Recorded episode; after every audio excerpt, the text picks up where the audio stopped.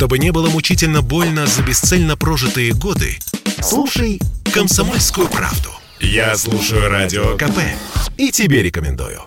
Теперь дороже миллиона. Это о средней цене на поддержанный автомобиль в России. Если быть точным, 1 миллион 49 тысяч рублей. Исторический максимум для нашей страны. Данные приводит Автостат. Причины все те же, пояснил Радио КП руководитель пресс-службы аналитического агентства Азат Тимирханов качестве причин, помимо инфляционной составляющей, выступает еще и глобальный дефицит полупроводников. Это вызывает нехватку новых машин у дилеров, соответственно, россиянам приходится активнее мониторить рынок автомобилей с пробегом. Ну, как следствие, растет спрос на автомобили с пробегом, растут и цены на них. Вот если сравнивать э, январский показатель средней цены автомобиля с пробегом, то по отношению к декабрю э, она выросла в среднем на 8% или 79 тысяч рублей, а по отношению к тому же результату 2021 года рост составил 52% или 361 тысячу рублей. Ну, то есть э, за год э, цены на автомобили с пробегом в России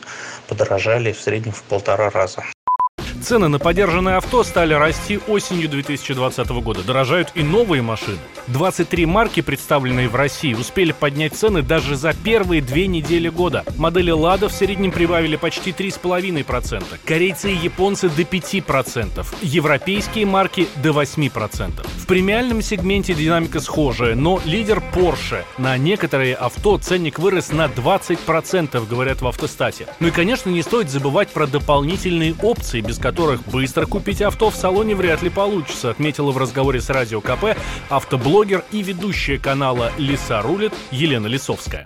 Сейчас распространенные и востребованные марки модели не продают по рекомендованной рознице, и количество доп. оборудования зависит от аппетитов дилера и от того, насколько востребована эта модель на рынке. Если вот очень нужно купить сейчас именно новую машину, то я бы советовала обратить внимание на какие-то модели, которые не очень распространены на рынке и на которые, ну, просто в силу отсутствия такого большого спроса у дилеров нет очень больших аппетитов. Еще одно важное обстоятельство – повышенный транспортный налог. Если изначально так называемый налог на роскошь, все, что дороже 3 миллионов рублей, затрагивал только машины класса люкс, то в последние годы он все больше распространяется и на массовые модели. Пять лет в списке Минпромторга было около 700 транспортных средств. Теперь их там почти 1400. Автомобиль в России снова становится роскошью, а не средством передвижения. Валентин Алфимов, Радио «Комсомольская правда» sportkp.ru О спорте, как о жизни.